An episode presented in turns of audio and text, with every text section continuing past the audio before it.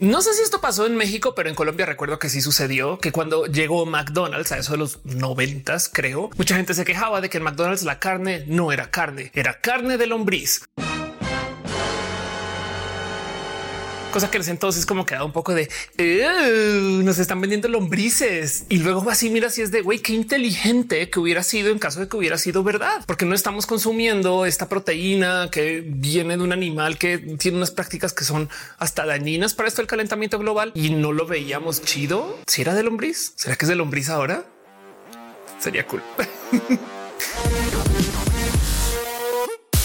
tanto que decir acerca de la comida que consumimos ahorita y la comida que vamos a tener que consumir en el futuro. Y digo tener porque definitivamente que hay que sentar cabeza que muchas de las cosas que damos por hechas hoy acerca de la comida va a ser difícil saber si van a estar acá en 30, 50, 70 años. Es más, hasta en 20 como van las cosas. Y miren, no más por fines comparativos, quiero dejarles ustedes el ejercicio de pensar el cómo era la comida hace 30 años. No más piensen que hace 30 años más o menos estaba comenzando el NAFTA en México. Entonces había un sinfín de comidas que no se conseguían. Y si ustedes son personas de Latinoamérica, peor, porque todavía hay cosas que no se consiguen como con tanta facilidad. Damos por hecho que hay oxos en todas las esquinas y se nos hace lo más normal del mundo que casi que las tortillas sepan igual en todos lados. Pero si lo piensan, eso es todo un milagro de la producción moderna. Y en últimas podemos hasta decir del cómo el marketing moderno nos ha enseñado a comer diferente. Estamos comiendo diferente hoy que lo que comíamos antes. Se los superjuro que sí. Pregúntenle a sus papás, a sus abuelos, pregúntenles a personas mayores en su familia que comer la comida en los ochentas, en los setentas y muy probablemente digan de cosas que digan no, pues unos tacos y es decir, pero esos tacos tenían una carne diferente, tenían una harina diferente y depende de dónde vivan. De verdad que las cosas sí han cambiado drásticamente.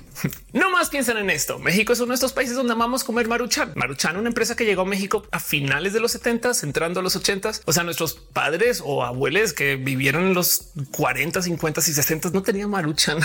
Por supuesto que ha cambiado la comida. Un buen. Y es que es posible que ustedes no hayan sentado cabeza con eso, pero México es un país que hace una cosa hermosa con esto del intercambio internacional. Y digo hermosa desde mi punto de vista porque soy economista y para mí el que los países tengan interdependencia económica internacional pues son de esas cosas que generan paz. Yo sé que no mucha gente lo ve así, por consecuencia están todas estas personas que quieren la independencia y la soberanía, o sea, todo eso, pero yo no quiero hablar de ese tema. Hoy no es día para hablar tanto de política en roja, pero a dónde voy con todo esto es que no sé si ustedes sabían que México es uno de los países que más comida importa del mundo. Yo sé que se habla mucho acerca de la potencia que es México como pues, fábrica agricultora y de cómo México exporta un sinfín de cervezas y pues el aguacate ni hablar y pues por supuesto que la tortilla y todo esto. Pero en últimas, México importa mucha comida. ¿Y qué importa esto para el video que estoy haciendo hoy? Pues que si México es un país que trae mucha comida al exterior, piensen ustedes cómo era México antes de que se trajera toda esa comida. Y a medida que se van abriendo comercios internacionales, tenemos un acuerdo con Alemania, comida alemana por todos lados. En la Ciudad de México, se los super juro que es muy fácil conseguir excelentes restaurantes de todos lados que traen comida de todos lados. Y por supuesto, puesto que esto sucede en una cantidad de otros lugares. Les estoy viendo a los ojos gente que come sushi culichi, que amo con todo mi corazón. La neta, por favor, de alguien denle el Nobel de la Paz a la persona que se inventó el sushi culichi. Pero el motivo por el cual quiero investigar esto de que si la comida va a cambiar en el futuro, pero pues no es sino que una abra la boca para hablar del tema. Y pues por supuesto que va a salir alguien a decir, Ofelia, México va a seguir haciendo tortillas de aquí hasta el fin de la humanidad. Y a eso yo solamente tengo que decir que piensen cómo ya nos toca comer diferente porque hay muchas más personas en el mundo y nomás no podemos comer como antes. ¿Por qué hay tantos cambios en la agricultura? ¿Por qué se tiene que modernizar la agricultura? Si a fin de cuentas es gente que pues, sigue haciendo lo mismo desde hace décadas, y es que no siglos. Y es porque alimentar al mundo de hoy no es el mismo reto que alimentar al mundo de hace menos 50 años. El crecimiento poblacional demanda que cambiemos lo que podemos o nos toca comer. Piensen ustedes que para saciar la necesidad de generación de comida mundial, vamos a tener que producir como seres humanos en los próximos 50 años, lo mismo que se ha producido en comida en todo el planeta en los 10 mil años antes de hoy. O sea, en los próximos 50 años vamos a hacer toda la comida que se hizo en los últimos 10 mil años en volumen. Es un chingo. Pero luego el motivo por el cual hablo acerca de que nos va a tocar comer diferente es porque el mundo está pasando por un proceso de cambio climático. Hay millones de cosas que no se hablan mucho o que no tenemos muy presente y que hay gente que hasta cree que esto no va a suceder, pero que si nos sentamos a analizar un poquito nos damos cuenta que si están muy rotas. O sea, pobres generación Z, güey. Decimos un mundo horrible. Pero hay dos cosas muy marcadas que sabemos que vienen y la pregunta es qué tanto, no un si va a suceder del total. Esto de paso lo repaso en un largo video que está en este canal acerca de que si la comida va a cambiar debido al cambio climático. recomiendo que vayan y se una pasadita, pero no más por repasar lo que está ahí. Ahí les va el cuento. Ahorita tenemos una banda del globo terráqueo que tiene ciertas temperaturas que conocemos muy bien. Estas cosas que son muy recurrentes alrededor de las latitudes. Sabemos que hay trópicos, sabemos que hay ciertas temperaturas en algunos lugares, pero con el calentamiento global, las temperaturas se van a migrar hacia el norte, lo cual quiere decir que entonces los mejores terrenos para plantar una cantidad de cosas que sean ahorita, por ejemplo, en Europa o en México, hacia el norte o en Estados Unidos, en fin, todo eso se va a migrar aún más al norte y por consecuencia las tierras que dan ahorita ciertas frutas o productos y demás, pues no es sino darles de unas décadas para ver cómo se van desertificando. Mejor dicho, piensen ustedes que la zona específica para plantar, no sé, café es una banda tal en de tal latitud y esa se va a subir al norte. Y el tema es que hay un sinfín de industrias que están localizadas por país, no por latitud. Entonces, por ejemplo, la industria del vino se va a ver tremendamente afectada porque a medida que se calientan las tierras donde históricamente se ha plantado vino, cambia la uva. Ha cambiado tanto que hay gente que ahorita está debatiendo si las uvas que se están plantando ahorita deberían de poder retener los nombres de lo que se usaba hace menos 50 o definitivamente hace 100 años, porque debido al calentamiento global, pues la época de la cosecha es otra, es totalmente diferente. Y entonces ahora las uvas que se cosechan son mucho más dulces y saben diferente cuando se hacen vino. Entonces que hay la duda del es el mismo vino o es otra cosa. Y las zonas óptimas para plantar esos vinos que sabían a lo que describirían nuestros abuelos que sabe el vino ya están tantito más al norte, pero como son países diferentes ya, entonces no hay tantos apoyos, formación, terrenos y demás. Esto puede romper industrias, lo cual puede hacer que se desaparezcan productos de consumo muy básicos, no más porque, pues porque se quiebra la gente que lo está plantando en un lugar, lo cual desincentiva que lo planten en otro lugar. Si es que se puede, porque también hay unas cosas que suceden con esto, los procesos, por ejemplo, de las uvas que requieren de estas tierras que han sido curadas por cientos de años y entonces no se sabe qué va a pasar con, por ejemplo, el café, que ahorita, por si no sabían, en Colombia hay una pequeña microcrisis de cambio de temperatura con el donde se puede crecer café y de cómo la gente cafeticultora en Colombia tiene ciertos accesos a poder medianamente mover sus plantillos, pero es muy poquito. Es posible que las zonas cafeteras más óptimas en el futuro estén lejos de Colombia, quizás hasta de Brasil. Depende de cuántos años le quieran poner esa fórmula. El vino, por supuesto, está muy en duda. Cómo hacer los vinos del futuro. El chocolate también está muy en duda porque no se sabe si las temperaturas óptimas se den donde se está dando ahorita. Y la pregunta es dónde se va a poder plantar chocolate en el futuro. Y echen ojito, porque cuando digo el futuro estoy hablando del 2060. No es tanto tiempo si lo piensan. En fin, hay un largo video que habla de este tema. Les invito a que sea una pasadita. Esta es una de las cosas que va a pasar con esto del cambio climático, porque la segunda es aún más rara. Ahí les va. ¿Qué es lo que sabemos acerca del cambio climático que está causado? Porque hay más CO2 en el medio ambiente que sale de quemar gasolina y petróleos. En fin, ese CO2 es lo que genera el famoso efecto invernadero porque retiene calorcito acá como si nos pusiéramos una cobijita. Pero también el hecho de que el CO2 esté ahí implica que el CO2 libre lo absorben las plantas, que es la idea. Las plantas absorben CO2 y producen según eso. El tema es que si absorben mucho CO2, entonces las plantas van a producir más. Esto en la superficie no es problema, pero sí lo es porque si producen más las plantas, entonces en el caso, digamos, de un arroz, va a dar grano más grande, más rápido y menos nutritivo. Y este tema es súper malvado porque el CO2 está ahí. No lo puedes controlar a menos que hagas una zona hermética y controles cuánto CO2 hay en el medio ambiente. Y además el hecho de que esto se dé en cualquier lugar del planeta, sin importar dónde estés, implica que todo el arroz que se plante en el exterior va a ser menos nutricioso que los arroces que se daban hace 10 o 20, 30 años. Están presente este problema que ya hay gente que le tiene que añadir suplementos nutrimentales al arroz y a los granos y al cereal y todo esto que vemos en el súper que dice con vitamina no sé qué añadida, que suena que nos están dando más, pero la verdad es que lo que está sucediendo es, es que lo que plantamos hoy ya no da lo que daba para que esté como a la base norma. Le tuvimos que poner un poquito de vitamina sintética o algo para que no sea tan grave esto. ¿Cuál es el problema de este tema? Pues que la gente que se va a ver más afectada por este cambio en todo lo agricultor que tenga que ver con exteriores es la gente que depende de eso. ¿Qué les digo? Va a haber países donde sí se pueden construir esquemas de agricultura que sean totalmente sellados, donde controlen el CO2 para que no se den esos como granos de bajo valor nutrimental, pero hay una cantidad de lugares donde esto no se va a poder hacer y ni modo. Y de nuevo, no más por resumir todo lo que acabo de decir, la comida orgánica del futuro va a tener mucho peor valor nutrimental que la comida que no es orgánica. Piensen en eso. Y de nuevo, la predicción para todo esto es 2050, 2060, máximo 2070. Esto Ya sé que suena en el ultra futuro, no falta mucho. Vamos a vivir. Y obviamente hay otros motivos por los cuales hay que considerar que la comida va a cambiar en el futuro. La comida es política. Por si no sabían, hay una cantidad de países que apoyan que se hagan restaurantes de su país para el exterior, no más porque eso es un modo de enviar cultura al exterior. O sea, ustedes creen que es accidente que existen tantos restaurantes tailandeses, vietnamitas. Pues sí, la comida es deli, pero también existen estos procesos para que si se instalan estos restaurantes en tu país o en tus ciudades, porque hay alguien que se está asegurando que esa cultura llegue y que la gente sepa que existe esto. Y por consecuencia es una literal forma de marketing chido, hasta diría, porque son comidas cool. Piensen entonces que en un mundo que tiene un sistema geopolítico cambiante, por supuesto que las ofertas de restaurantes también van a cambiar. Así que en el futuro, en el peor de los casos, uno de los motivos por los cuales puede que cambie nuestra comida es porque cambia la geopolítica en general y esto nos va a hacer probar cosas nuevas o dejar de poder comer cosas. Si algo sucede ahorita no entre Rusia y Ucrania, que es muy violento, muy salvaje, despídanse de la comida rusa, se los juro. Hay un otro motivo que súper sí hay que considerar y es que también lo que hacemos ahorita, si bien tenemos unos sistemas de producción fallidos, pero no buenos, pero no con problemas, también tenemos un problema de desechos. Por lo general, y depende del país en el que vivan, el 35% de la comida que se produce se tira por millones de motivos. También hay que considerar que, por ejemplo, si tú tienes una fábrica que hace jugos de naranja y no usa las cáscaras para nada, esa comida se tira y es un cierto porcentaje. Pero también del otro lado hay que considerar que hay una cantidad de comida que se produce y se prepara por restaurantes que por fines legales, porque no se pueden responsabilizar que si alguien se enferma si come comida vieja, lo único que pueden hacer es tirarla. Es muy normal que en restaurantes, sobre todo de índole internacional, te obliguen a tirar comida que está todavía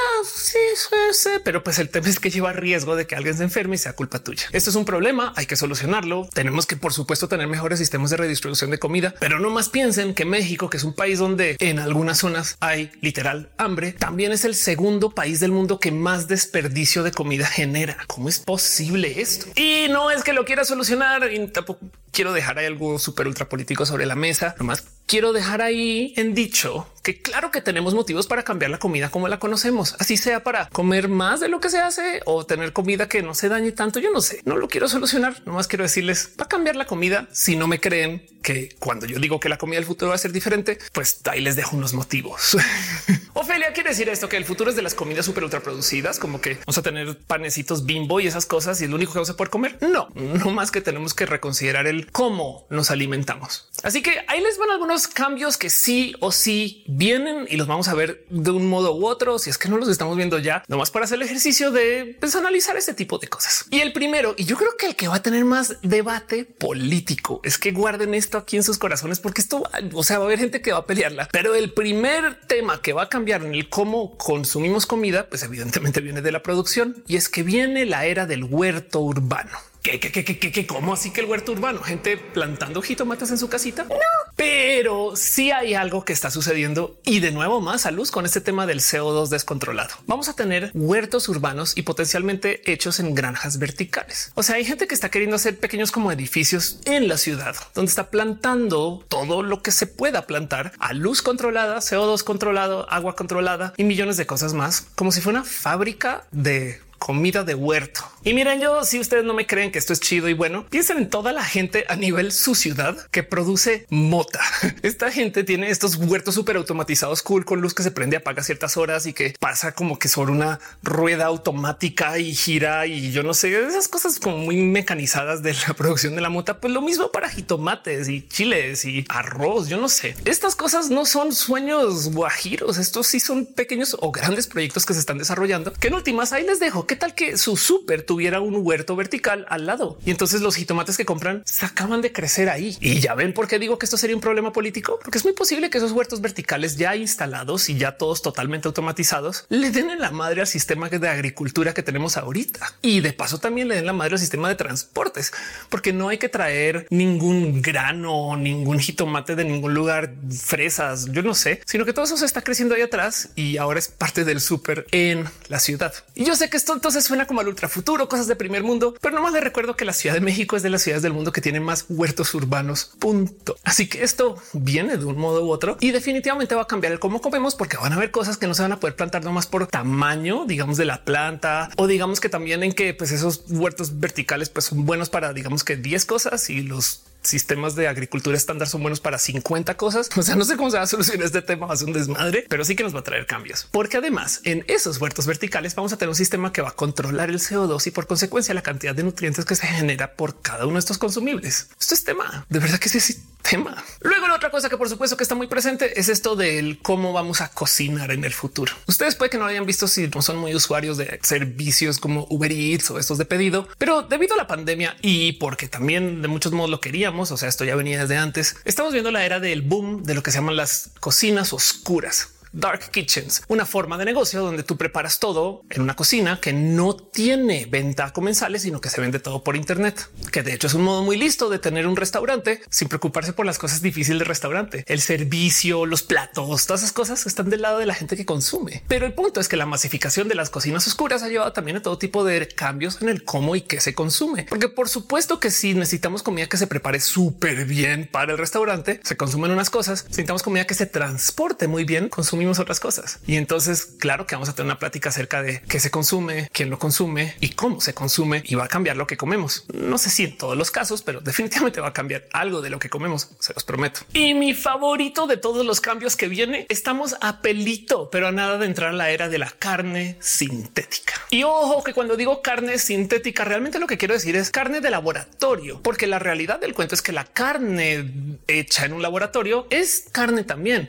O sea, no es una copia de, no es una simulación. No, en este caso en particular, esto es crecemos un trozo de carne con sistemas de laboratorio o en este caso en una fábrica y lo cocinamos.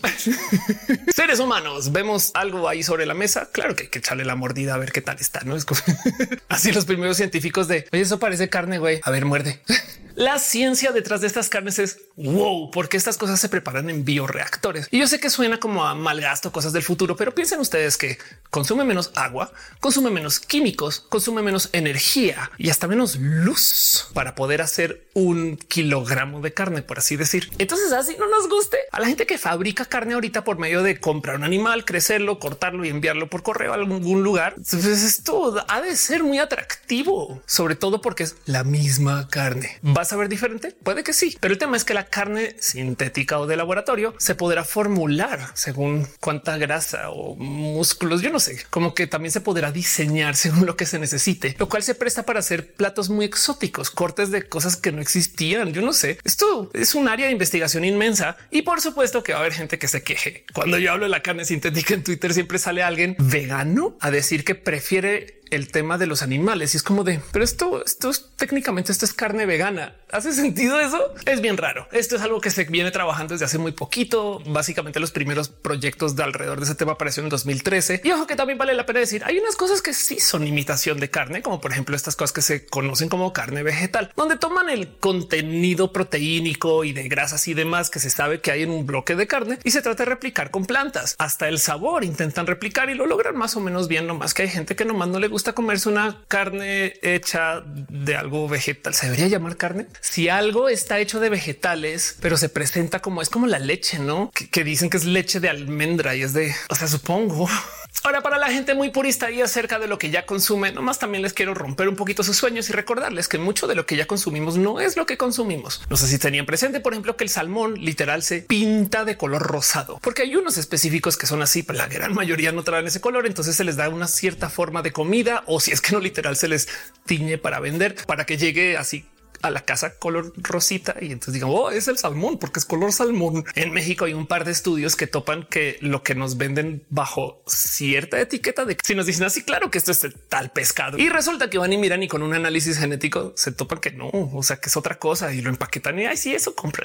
Pues si nadie se fija, sabe a pescado. El caso, esto del tema de los reemplazos de las carnes, definitivamente sí que va a ser tema, porque uno de los grandes generadores del calentamiento global es el gas metano que viene de la industria carnífera. Si pudiéramos hacer que se reduzca el número de consumo de vacas para carne, se lo superjuro que tendríamos un avance en esto del tratar de por lo menos ralentizar un poquito el calentamiento global. So, hay van dos motivos pesados por los cuales es posible que esto se incentive mucho. Uno, porque literal vale menos hacer carne sintética y dos, Pues porque calentamiento global.com hay un sinfín de propuestas de carne sintética, cada quien con su acercamiento, con sus bioreactores diferentes, con sistemas de entrega y de venta y demás. Y por supuesto que hay un sinfín de queja de la gente que fabrica carne usando animales vivos. Entonces este debate también va a tener presencia política, se los juro, no más que ahorita todavía no nos ha llegado pero sí o sí va a cambiar lo que comemos, lo cual me trae entonces a nuestro próximo avance en la comida, que puede que nos demos cuenta o no, y es que puede que nuestras fuentes de proteínas sean de insectos. fans de Dragon Ball ahorita de oh, oh, oh, que, de paso para esos fans, todo lo que les tengo que decir es vean, ahí hay una y hay otra esfera del dragón. La proteína de insectos es espectacular porque además, pues la verdad es que los insectos sí son, la gente no los quiere, saben como que consumen menos, se pueden reproducir más y más rápido y les entendemos pues muy bien, porque en últimas un insecto es un organismo mucho más simple que una vaca. Entonces podemos extraer de acá todo lo que necesitamos para hacer estos pues, productos de comida y capaz si yo no sé si la gente le va a gustar o no. Es raro. Es como cuando invitas a alguien a la Ciudad de México y le dices mira chapulines y hay de dos con esa. Uno es wow, quiero probar y el otro es te miran como si estuvieras en Indiana Jones y estuvieran comiendo animales que les van a hacer sangrar por dentro y cosas así.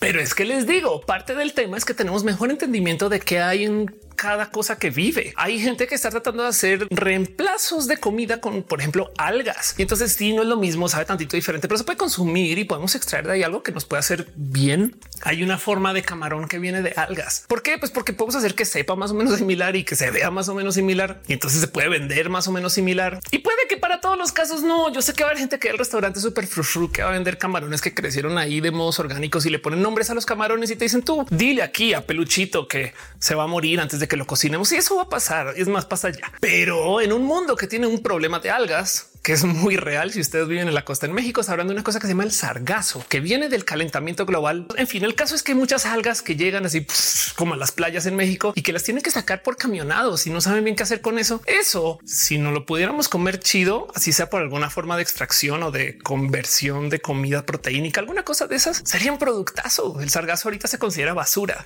Y es que la otra cosa que está cambiando en el cómo vamos a comer en el futuro es el qué tipo de personas vamos a ser en el futuro. Miren, les voy a contar una historia acerca de la formación de los seres humanos. Somos seres humanos porque comemos bien, pues bueno, o sea, bien a comparación de lo que nos rodea en el reino animal. De dónde venimos genéticamente hablando, simios y demás. Hay un tema con la comida y es que, por ejemplo, los simios consumen comida todo el día porque no reciben suficientes calorías para hacer más. Entiéndase, la comida que pueden encontrar en su entorno se balancea más o menos con pues todo lo que tienen que hacer durante el día. Así que cuando acaban de entre comillas desayunar, ya tienen que ir en chinga a buscar lo próximo porque les toma todo el día conseguir las calorías necesarias para sobrevivir todo el día. Los seres humanos un truco, un hack un invento muy loquito que se llama la cocina o la agricultura. Parece chiste. El estómago externo que permite que podamos comer tantas, pero tantas calorías en una sentada que entonces tenemos el resto del día libre, más o menos, por lo menos por unas varias horas. Así que podemos hacer cosas que no son necesariamente buscar comida y eso puede ser la base de la civilización.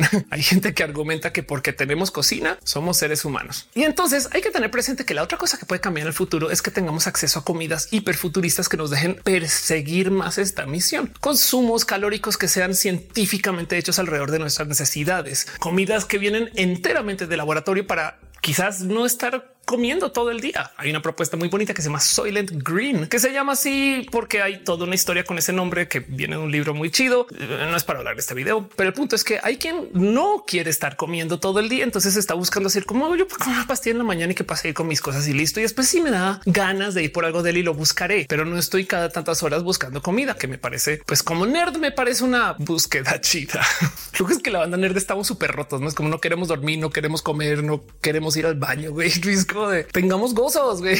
en fin, ¿a dónde iba con todo esto? En que la otra cosa que va a hacer que cambie el que comemos en el futuro es la definición del que vamos a hacer en el futuro. Si somos seres humanos que vivimos más en el espacio que en la Tierra, vamos a tener que responder ese problema. Si somos seres humanos que vivimos en espacios más áridos que ahora, muy probable, vamos a tener que responder ese problema. Si somos seres humanos que tenemos acceso a mucha energía, porque aparece una forma de ciencia que nos ayuda a generar demasiada energía en exceso, entonces podemos tener cosas así súper loquitas en casa porque, porque nos sobra energía. Entonces podemos tener extra luces y podemos tener extra transporte. Yo no sé, cosas así muy locas eso también va a cambiar lo que consumimos. Y es que hasta la comunicación. ¿Se acuerdan cuando se volvió viral una bebida de Starbucks porque TikTok o bueno, en ese entonces Instagram? Eso puede que cambie también lo que la gente quiere comer. Es bien raro de entender el qué significa la comida en general, pero definitivamente va a cambiar. Si ustedes creen que aquí al 2050 vamos a seguir comiendo exactamente lo mismo y como lo comemos ahora, nomás les dejo sobre la mesa el ejemplo de que hay gente de la generación mayor que nunca en su vida ha comido con porque les tocó un mundo sin globalización. En fin, ¿qué les gustaría comer ustedes en el futuro o qué les gustaría que no se vaya del total? Como nota al margen,